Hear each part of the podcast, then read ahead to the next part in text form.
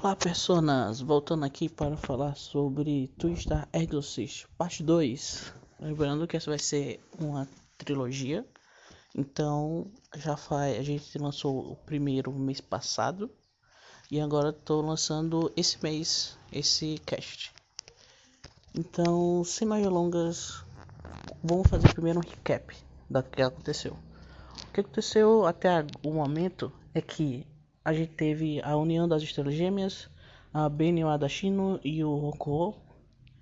E eles meio que treinaram e se apaixonaram durante dois anos, basicamente. Dois, três anos, até se completar 16 anos.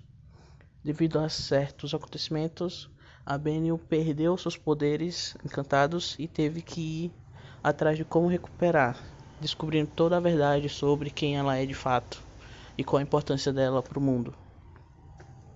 Enquanto isso, nós temos o Rokuho indo para a ilha, que é onde a gente vai estar agora falando sobre. E ele foi para lá para treinar, basicamente, treinar para descer Yuto na porrada, que no caso é o irmão da Benio. E vamos começar agora. O que, que qual é a primeira coisa que acontece quando ele chega na ilha? Ele tem que ir para uma das 12 casas. Se ele quer ter uma chance de participar da do purificação do impuro chamado Yuto, ele vai ter que entrar em uma das 12 casas. E ele meio que pode escolher, porque várias casas ficaram interessadas nele. Mas acontece que, que, que, que, que tentam, quando ele vai tentar visitar a casa da Benio, onde ela cresceu, ele acaba vendo pessoas de uma das 12 casas tentando demolir o lugar, dizendo que ah, porque eu tenho a escritura, então eu posso fazer o que quiser. E o Roku pega e come, que nem uma cabra, a escritura da casa. E bota os caras pra correr na porrada. E ele decide que, como ele encontra um Shikigami feito pela Benio, é, e ele tá muito tempo longe dela, e ele ainda tá mantendo a casa pres minimamente preservada para conseguir, para ela poder voltar algum dia e ter onde morar, poder voltar para casa dela ele meio que. O Rokuho sente meio que, pô, ele tá protegendo a mesma coisa que eu. Ele é parte da família. Então eu vou fundar a casa. A casa Ema, Emado. Que o nome dele é Rokuho Emado. Então a casa dele é Casa Emado. E aí ele funda a própria casa. Pra conseguir lutar. E aí todo mundo fica tipo. Ah, tá. De fato, esse moleque é interessante. Ele mal chegou, deu, uma porrada, deu porrada em um cara na frente de todas as 12 casas.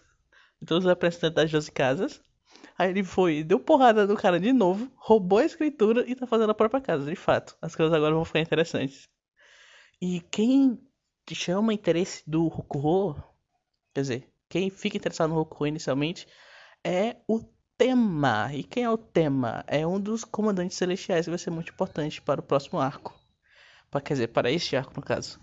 E o que acontece agora que o Goku tem a sua própria casa? Primeiro, pra, ele precisa ter renome para conseguir entrar para o para luta de para luta contra o Yuto. Então o que ele faz basicamente é vamos treinar para o torneio, porque sim, isso é um Battle Shonen. Então tem arco de torneio. E aí ele tem que para entrar nesse torneio, ele tem a casa dele tem que ter pelo menos é, cinco pessoas. E o que são essas casas? Essas casas são grupos de, entre aspas, famílias que trabalham com essa purificação ou exorcismo. Né? Nesse, no Magano de verdade, que é o que eles lutam de fato na ilha. Que é onde está, como eu falei no outro podcast, que é onde está escondido ah, o selo que está prendendo o rei dos Kikares de verdade, o verdadeiro rei dos Kikares. Então, é, eles fazem essas famílias. E existem 12 famílias, como eu disse, mas são as 12 grandes famílias. Você pode ter uma família só sua. Você pode entrar para uma família que é de menor renome. E que são grupos pequenos de pessoas que fazem missões menores. Afinal de contas, todo mundo precisa de alguém para levar o lixo para fora. Numa metáfora mais ou menos. Que são o que? Essas famílias menores cuidam de assuntos menores que essas duas famílias não vão cuidar porque são assuntos muito menores e que não precisa deles, porque as duas famílias são compostas de pessoas relativamente fortes. Então, se é uma coisa mais simples, eles não botam essas pessoas pra, pra lutar, eles botam as pessoas das casas menores. Mas para você ter uma casa de fato, para você poder lutar, você tem que primeiro tá frequentando a escola, né? Porque tem escola nesse tem escola nesse lugar, né? Porque sim, é um Shonen, então a gente tem que ter escola. E você tem que ter pelo menos 5 pessoas nessa casa para fazer parte do grupo. E o que acontece é que o Okuo, ele tem um ele o filho do cara do do chefe de todos lá, do maior exorcista de todos, o chefe de tudo. Ele tem um filho e esse filho acaba meio que se oferecendo pra treinar o Roku.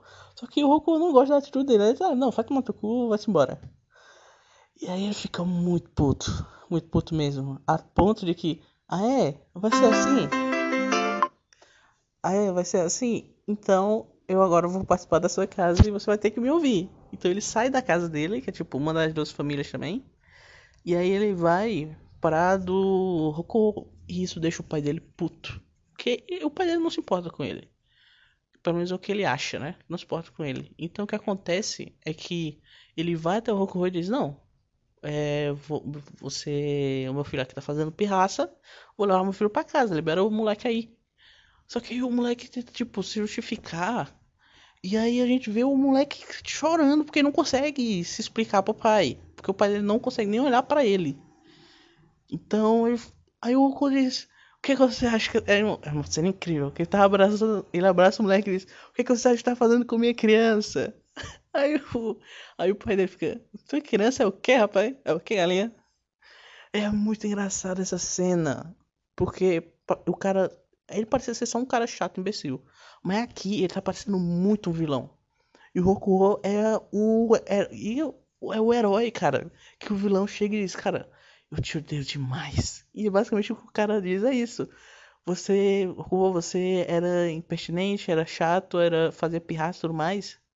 Mas até tava ok.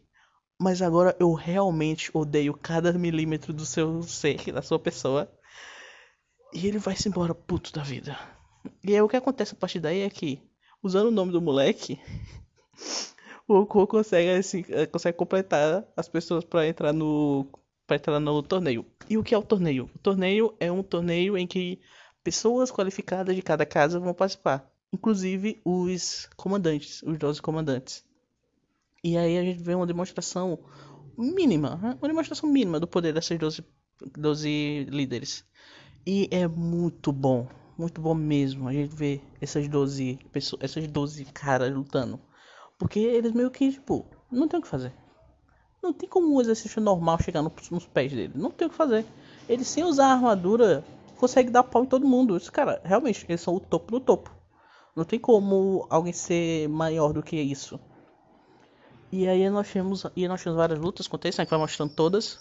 Inclusive tem um outro muito importante que é do tema contra o Suzaku, que era o, o irmão da menina que foi avaliar o Rokuho, que era a sacerdotisa ele contra o tema e, e é uma luta que é quase um massacre. Porque começa com o Suzaku apanhando demais. Inclusive, Suzaku, né?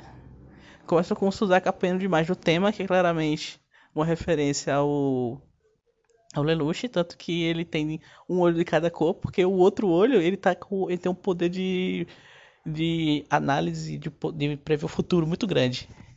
Então, ele tem esse, essa dupla, esse duplo poder aí que lembra que lembra muito Code Geass, não tem como.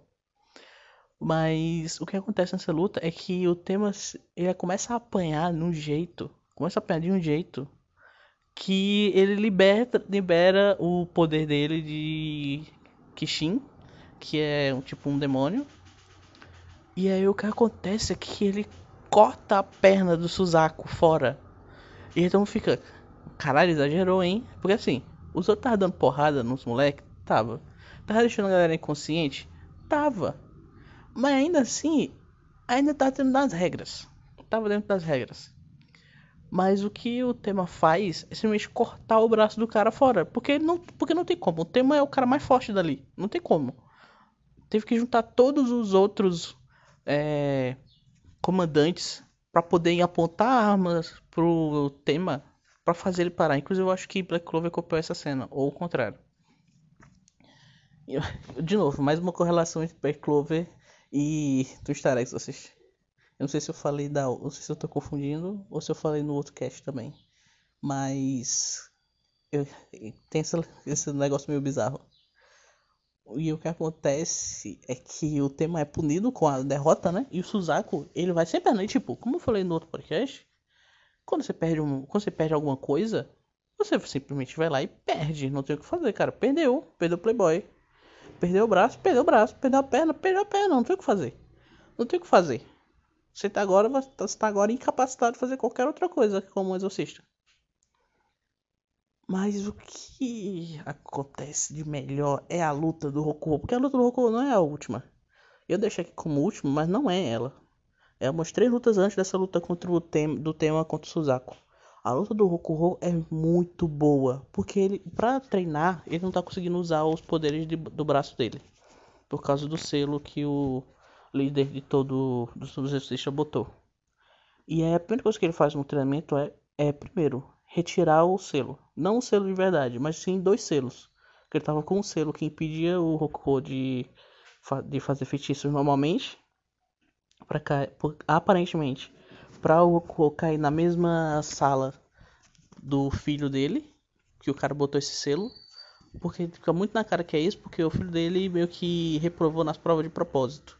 Então ele, sabe, ele sabia que se o Goku fosse para uma outra sala, ele não ia poder conhecer o filho dele, não ia poder treinar para ficar mais forte. Porque ele, ele, ele meio que é um cara que tá com um plano. Ele tem um plano e bota em prática. E aos trancos e barrancos vai dando certo. Basicamente. E aí o filho dele meio que entende que entende isso, mas ele não entende por que no momento, porque só vai entender na hora do torneio. Mas aí ele tira esse feitiço e meio que ensina o Rokuho a fazer um Shikigami, que é o quê? Shikigami é um. É uma. É como você dá alma a um objeto. Você usa essa energia do exorcista que eles emanam para poder dar uma alma a um objeto. E, esse, e o Roku faz um dele que é basicamente para virar um soco, um, virar uma armadura igual a que ele tem no braço de o, o braço com poder Ing dele, que eu falei que é o braço que aparece em ele tá sempre com um braço só transformado. Aí agora ele não tá podendo mais usar esse braço, ele faz um Shirigami para poder pegar, para poder fazer outro daquele. Só que agora nos dois braços, para ele poder dar porrada com os dois braços. E a luta dele é contra o que seria o segundo ou terceiro cara mais forte dali. Porque ele tem o poder que é o poder de. que é um poder que. de devorar, talvez. É porque quando devorar parece que ele tá mastigando. Mas na verdade ele só some com aquilo. Que é meio que ele tem uma. Ele transforma a energia dele em um bicho para poder morder as coisas e destruir. Então ele meio que anula aquela, co daquela coisa da existência. Então ele morde uma pedra, a pedra deixa de existir. Ele dá um grito, destrói, destrói as coisas. Então, só que ele não usava esse poder por causa de todo um questão do passado dele que eu não vou falar porque não precisa. Mas que é, o trauma que ele passou ter, é muito parecido com o que o Rokuho passou. Só que o Rokuho ele meio que já conseguiu superar e o cara ainda não conseguiu superar. Porque aconteceu com que ele já era velho, então ele se culpou por causa disso, porque ele já era um adulto na situação, ele poderia ter impedido aquilo de acontecer, mas a fraqueza dele fez com que acontecesse. E ele não se perdoou por causa disso, e o trabalho do Rokuho nessa luta é mais ou menos de fazer o cara aceitar que, cara, não é tua culpa, talvez você seja, você a única culpa que você tem talvez seja de ser fraco, mas você não pode se culpar para sempre assim. Mesmo que, a, mesmo que as pessoas te odeiem por causa do que você deixou acontecer porque era fraco, ainda assim você tem que conseguir viver plenamente para poder quando morrer chegar nelas e dizer então, apesar do que aconteceu com, com vocês, eu fui bom no, no, depois disso, não foi? Só tipo, para você poder se orgulhar de ter conseguido fazer alguma coisa depois. Então, do negócio de que ele não pode lutar pelos mortos, mas tem que lutar pelos vivos ainda. Aquilo que depois vai voltar contra quando tem a batalha final dessa parte da história. E a luta do, do, do Hokuo contra ele é muito boa, muito boa mesmo. Porque eles vão dando porrada e chega um momento que é tipo, ô narradora, então falta quanto tempo? Ela, ah, falta uns 3 minutos para acabar a luta aqui. Aí eles, o Rokuho e ele meio que concordam que se os, os dois só tem 3 minutos de poder para usar, depois disso acaba. Ou seja, quem ganhar, ganha ou dá empate. Então eles vão com tudo, 100% os dois. E o Rokuho consegue derrotar o cara. Consegue. E é uma luta incrível. É uma sequência de ação sensacional. Que é uma coisa que eu não consigo ver um anime fazendo, por exemplo. Por isso que eu acho que o anime diz: Ok, não vamos adaptar essa história, não, tá? Que vai chegar um momento que não vai ter como eles adaptarem. E isso é uma cena que não tem como adaptar. Ponto, acabou, não tem o que fazer. Não vai ficar tão bom quanto o mangá. Não tem o que ser feito quanto a isso. Mas que eles fazem uma aposta de que se o Rokuho ganhar, o cara vai entrar pra casa da, do protagonista, pra casa do Rokuho. Então, tipo, meio que não oficialmente, ele conseguiu derrotar um comandante e conseguiu fazer esse comandante ficar subordinado a ele. Então você vê que, cara, esse cara aqui é foda, viu? Esse cara aqui é bom. É bom mesmo. E o que faz com que ele seja aceito para fazer parte do da do front de eliminação do Yuto. Só que, e é uma coisa que eu gosto muito, que é os protagonistas têm seus planos, mas esses os inimigos também têm seus planos. E os inimigos atacam primeiro. Os inimigos atacam primeiro, que é uma coisa que eu não gostei do Mashal fez agora. Que é tipo, ah, daqui a um mês vai acontecer um negócio lá. Ah, então a gente vai ficar treinando aqui no mês, vai dar tudo certo, então vai estar forte o suficiente em um mês para chegar lá. E aí os inimigos atacam exatamente um mês depois. Talvez, não, não um, exatamente não, mas é um, dois dias depois. Antes do, do que eles esperavam. Mas tipo, meio que dá no mesmo, porque tá todo, todo mundo treinou o suficiente já. Principalmente o protagonista. Então todos os capítulos agora tá sendo só uma enrolação até o protagonista chegar e resolver o um negócio, tipo One Punch Man. Então tá muito chato isso. E aqui não. O que acontece aqui? Eles têm um plano, eles formaram tudo. Mas aí não diria tipo, ah, a gente vai eliminar uns caras aqui. Porque a gente não quer ter problema quando for fazer a, a, o front de verdade, né? A batalha de verdade quando acontecer. A gente não quer ter problema, então a gente vai eliminar uns caras aqui. Opa! Era um plano dos inimigos. Então, antes de todo mundo estar tá pronto, os inimigos já começaram a atacar. E, é, e é tipo, eles começaram mesmo a atacar. Ao ponto de que tá o. A ponto que eles se juntaram já os inimigos, que são, são impuros que não se gostam. E acaba que eles. O Okuo acaba batendo de frente com um deles. Com dois deles na verdade. E ele tenta fugir e não consegue, tipo. E ele, ele tenta dizer, não, a gente, a gente vai pra cima dos caras mesmo assim. E aí os caras. Um dos caras das, das duas famílias diz, então, você tudo bem. Agora a galera que tá contigo aí, todo mundo vai morrer. Porque não tem. Porque eles não são fortes o suficiente pra aguentar a porrada. Então o que, é que você acha? Vocês vêm com a gente? Ou você deixa eles ir pra morrer? Aí o Roku diz, ok, de fato. É, eu tenho que voltar com eles para eles poderem sair e depois eu volto. Só que ele acaba não dando certo, porque um dos inimigos já chega nele. Então, tipo, mais uma vez, os inimigos interrompendo o plano dos protagonistas. E eles começam essa batalha. E é basicamente uma batalha onde o Rokuho não tem o que fazer. Ele com os poderes dele preso não tem o que fazer. E ele não consegue fazer muita coisa não. Ele se ferra demais, demais. Até o ponto em que acaba os inimigos que acabam conseguindo fazer o plano deles dar certo, em que dois dos dos líderes morrem isso já contando meio que já pulando meio que pro final. Dois dos líderes morrem, os seus sucessores meio que já assumiram o papel deles durante essa batalha, mas a galera morreu. A galera morreu mesmo, tipo, morreu, morreu. Não tem o que fazer. Tomou um golpe quase letal, morreu. Não teve tempo de, de chegar ajuda, morreu. E os inimigos conseguiram mandar fazer um portal para do lado do portal que, que os humanos fizeram e conseguir mandar os impuros para fora. E aí começa a ter uma batalha de duas frentes, uma frente dentro do Magano e uma frente no mundo real. E aí chega o líder dos exorcistas aparecendo em todos os lugares ao mesmo tempo, porque o Shikigami dele, ele tem vários Shikigamis e um deles é basicamente fazer várias cópias ao mesmo tempo. Então ele tem que e ele, e, tipo, mostra que ele é um cara muito foda. Porque ele tem que chegar no lugar, deixar o Shikigami dele e sair. Então ele chega, bota, sai. Chega, bota, sai. Em todos os lugares, quase que instantaneamente. Então ele vai se teleportando de um lugar para outro, quando precisa, para conseguir proteger todo mundo. E ele basicamente revela todo, todos os planos, todos os problemas e que tipo, tudo que tá acontecendo agora só aconteceu só aconteceu porque tá eu é tudo um ciclo.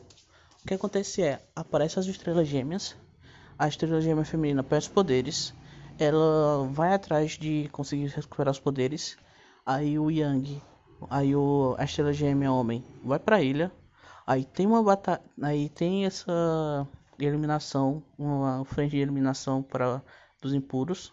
Só que esses impuros atacam antes. Aí eles saem do Magano, entram na ilha, são derrotados. Ou a estrela gêmea masculina morre, ou a, gêmea, ou a feminina morre, e aí encerra tudo.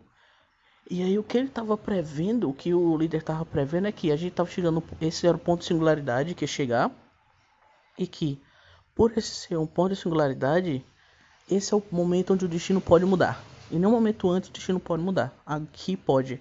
Se as duas estrelas gêmeas sobreviverem, se a supressão dos, dos impuros for realizada com sucesso, se tudo der certo, a gente pode mudar o destino aqui. E é tipo, eu gosto que ele não trata como se, ah, esses daqui são os escolhidos, eles vão conseguir fazer tudo e ok. Não, eles têm motivos para serem as, os escolhidos, eles não são os únicos. Eles não são os únicos. O que acontece é que eles aconteceu várias e várias vezes a mesma coisa e agora tem pessoas que sabem que aconteceu isso várias, várias, várias vezes e que agora estão conseguindo mudar o destino e não são protagonistas, são pessoas que estão apoiando o protagonista. E ele se revela e ele meio que revela tudo de que ah, quem criou a técnica que o Yuto usou para transformar todo mundo foi os exorcistas. E aí ele tem. E aí na luta contra o Rokuho, depois que acontece tudo, que o cara morre, o líder morre, ele, o Rokuho consegue libertar o selo do braço dele. E consegue derrotar todos os, os impuros que aparecem na frente dele. E aí ele vai até o Yuto, que o Yuto tá em outro lugar lutando contra outras pessoas. E aí ele e aí tem a cena clássica tipo, o Rokuho chegando já todo putaço para derrotar o Yuto e ia chegando, Yuto, bem, você parece bem como sempre. E o Yuto falando, ah, Roku, você tá radiante como sempre. E aí um dá um soco na cara do outro e os dois se jogam para longe e no, no maior estilo anime. E os caraca, agora vai, moleque, agora vai.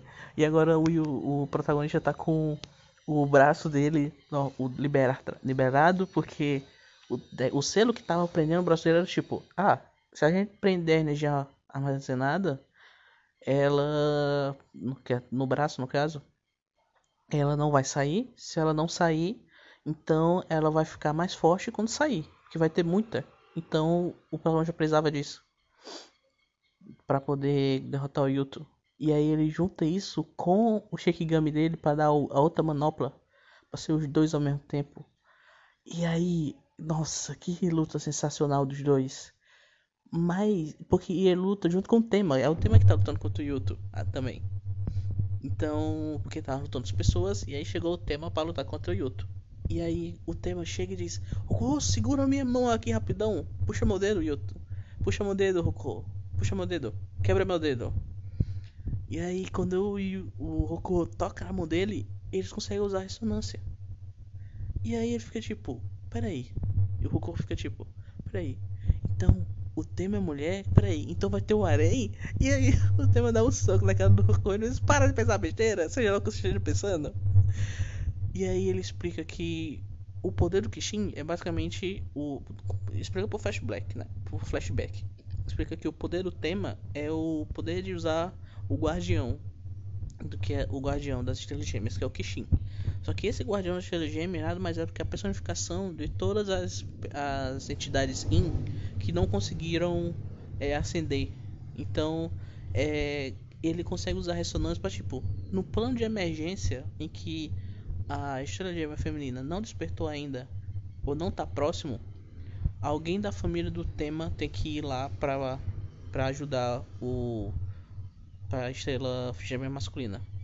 Então é basicamente isso. E eles vão lutando, tipo, eles conseguem dar um pau no Yuto. Só que o Yuto, no momento final da vida dele, ele tem, começa a ter um flashback que mostra que ele teve. Ele foi pegar um negócio no, no precipício e aí Ele pegou, conseguiu, só que aí, quando ele tava saindo, ele escorregou e caiu e ficou, tipo, uns seis meses em coma, se não me engano. Só que esses seis meses que ele ficou em coma, ele, ele despertou como. Despertou memórias da entidade In. Por quê? Porque ele é irmão gêmeo da Benio. Se a Benio é estrela gêmea feminina, parte dos poderes da estrela gêmea foi dividida em dois. Ou seja, o Yuto é parte daquilo. Só que as, todas as estrelas gêmeas elas têm conhecimento do que está acontecendo porque elas têm as mesmas memórias. Só que aí o Yuto é que tem as memórias. E a Benio é que tem os poderes. E quando o Yuto passa seis meses em coma, ele desperta essas memórias e ele enlouquece, basicamente. Pouco tempo depois disso, os pais dele morrem também. Então ele enlouquece mais ainda. E aí ele tenta provar para ele mesmo que aquilo que ele viu é verdade. E aí quando ele é adotado por uma família normal, aparentemente, lá no continente, ele mata todo mundo tentando fazer aquele ritual dar certo. É o que ele viu em sonho, só que ele não consegue. E ele fica tipo, cara, será que eu só tô enlouquecendo e tudo que eu que eu vi na verdade não aconteceu e isso aqui é só uma loucura? Eu preciso reaver aquela sensação que eu tive para poder lembrar, para poder saber se é verdade ou não. E aí, quando a gente vê que, na, quando era criança, ele estava sempre com tapa-olho, é porque ele meteu a faca no próprio olho e tirou o olho. E não mostra isso, claro. Mas ele dá a entender que foi isso que aconteceu. Para poder replicar a sensação de estar tá quase morrendo, para poder ter certeza que o que ele viu foi verdade. E aí, é que, e aí é nisso, depois disso, é que ele vai pro orfanato. E aí acontece todo o problema que deu e aí ele consegue os poderes dele. E aí ele fica maluco, tipo, eu preciso ficar mais forte para poder proteger a Benion. Só que acaba que isso enlouquece ele a tal ponto. E que fica tipo, não, foda-se, eu não quero proteger ela, eu só quero ser forte mesmo. Foda-se, tudo. Eu quero, eu vou matar todo mundo. Acabou a história. E tipo, ele tá tão enlouquecido que quando ele. E ele tem um flashback da cena em que ele vê a Benion sem as pernas porque ele tirou as pernas dela, ele deu um ataque que destruiu as pernas dela. E ele fica tipo, ah, Benio, o que aconteceu com suas pernas? Por que você tá aí largada no chão? E ela olhando desesperada para ele, tipo, caraca, ele tá muito maluco. Isso enlouqueceu demais ele. Pra uma criança de, sei lá, 6, 7, 8 anos, ter visto o que ele viu, enlouqueceu ele demais. Ele ficou muito maluco. E é incrível o quão bem escrito é isso. De fato, isso aconteceria. Uma criança de 7, 8 anos vendo o que ele viu, que, que mostra pra gente, né? Também é muito maluco. A gente já acha maluco quando vê. Imagina uma criança que não tá entendendo o que tá acontecendo. E, é o que, e aí a partir daí, o Tema não consegue mais lutar, ele toma um golpe porque não consegue mais lutar. Aí chega o Suzaku para ajudar porque o Suzaku fez o quê? Ele botou uma perna de de encantamento, então ele consegue andar com essa perna, o que dá uma ideia de que, ok, talvez o Seigen também pudesse fazer isso. Mas talvez ele não tivesse tecnologia, porque o que aconteceu com o Seigen foi dois anos atrás. Então talvez agora eles tenham tecnologia para isso e antes eles não tinham. Ou então o Seigen tava só tipo, ok, eu não quero mais viver essa vida, então acabou a história. Ou talvez seja uma coisa que só o Suzaku consegue fazer por causa da armadura dele. Até, e até porque a armadura do Seigen usa os braços. Então, talvez se fosse um braço encantado ele não consegue usar a armadura, então tanto faz. E aí nós temos a Benion aparecendo, tipo, aparecendo do nada e meio que perdendo o controle, né? Ela aparece normal, com o tapa-olho no olho e o Goku fica tipo, caraca, Benion, o que aconteceu com seu olho? Você tá bem? Aí ela fica tipo, tá tudo bem, não se preocupa. E aí eles se declaram pro outro, aí eles se beijam, eita, felicidade. Passou tantos, passou uns 10, 20 capítulos sem eles se verem. E tipo, ok, eles ainda se gostam. E agora o romance vai pra frente. Mas não vai, né? Mas enfim, eu só vou falar disso depois. Depois que eu chegar no atual do mangá. Que não é nem o final do arco, inclusive. Então se preparem aí. Mas enfim. E aí eles conseguem derrotar o Yuto. Meio que tipo eles purificam o Yuto não só com os poderes deles. Eles meio que tipo, a Benio vê o que ele tá. vê as memórias do Yuto quando tá lutando contra ele. E aí ela fica tipo, talvez o meu irmão tenha se perdido há muito, muito tempo e ele só não saiba disso ainda. Mas ainda assim a gente precisa purificar o coração dele. E aí o Roku diz, ok, eu tava pensando a mesma coisa. E aí ele vai lutar contra o Yuto só no soco e falando. E ele fica tipo, ok, cara, já deu, já deu, você você já tá sofrendo demais. Já deu tudo, não, você não precisa mais de nada disso. E aí ele falou, não, porque o que eu fiz não é irremedível, então tanto faz também. E o Roku fica tipo, ok, se, se você pedir desculpa não for suficiente, deixa que eu vou junto. Porra, a gente é amigo. Se você precisa de alguém para conversar, você precisa de alguma coisa, velho, fala comigo. E aí o Yuto é derrotado e purificado de coração, de fato. Porque não tem como ele se justificar. Tanto que o autor não fica tipo, ah não, ele vai se justificar aí no futuro e aí fica ok. Não, não tem como. Não tem como acontecer isso. O que acontece é basicamente que o Rokuho desmaia e o Yuto, por ele já ter se transformado em puro, quando ele é derrotado e não tem mais energia, ele se desfaz. E ele se desfaz pedindo desculpa pra Benio e dizendo para ela cuidar melhor do Rokuho. E basicamente acaba aí e o segundo arco. Dá pra acabar um pouquinho depois, na verdade, porque todo o negócio de as pessoas que eles perderam, de tipo o, o líder de todo mundo morreu. Dois dos líderes morreram. Um já tem um líder já tem sucessor, a outra não tem porque ela não conseguiu ter filhos. E o marido dela tinha morrido de uma doença, então, tipo, ah, você pode escapar de várias coisas sendo exorcista, mas não pode escapar de doença. Então ficou tipo, ela ficou solteira para sempre.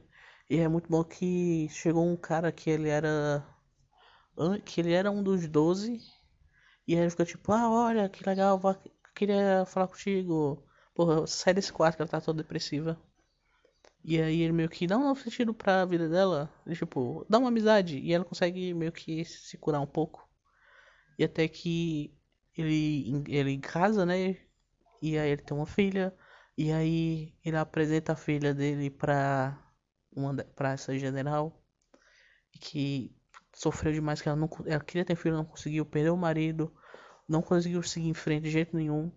E ela fica feliz tipo, porra, uma criança, porra, que legal.